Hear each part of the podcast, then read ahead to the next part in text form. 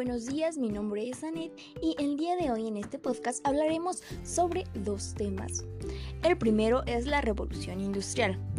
La revolución es un tema muy extenso. Me gustó el tema debido a que en este proceso se dieron diversos cambios que hoy en día ayudan mucho a la humanidad, como por ejemplo la máquina de vapor. En la actualidad esta ya no es utilizada debido a que surgieron otros inventos más prácticos como el automóvil. La revolución industrial no trajo solamente cosas buenas, ya que la contaminación empezó a ser mayor. La mayoría de los paisajes estaban conformados de fábricas y surgieron clases sociales, entre ellas la obrera. El conocer este tema me ha ayudado a estar más consciente de todos los acontecimientos que se vivieron en esas épocas, el poder reflexionar acerca del tema y poder distinguir entre las cosas buenas y malas que trajo la revolución. Además, saber sobre este tema nos ayuda a estar más informados sobre la historia para que cuando sea requerida esta información sea de nuestro conocimiento. Estos aprendizajes en algún momento de nuestras vidas nos servirán, aunque no lo notemos todo el...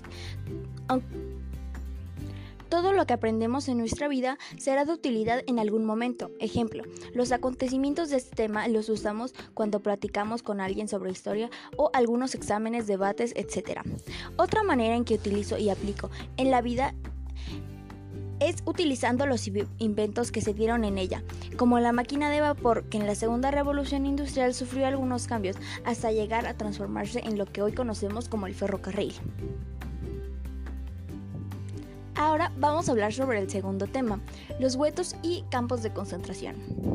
Me gustó el hecho de aprender varias cosas sobre este tema, el conocer las tragedias que hizo Hitler, las condiciones poco aptas en las que vivieron los judíos y o personas que se consideraban diferentes, saber y estar informada sobre el tema para poder dar una mejor opinión.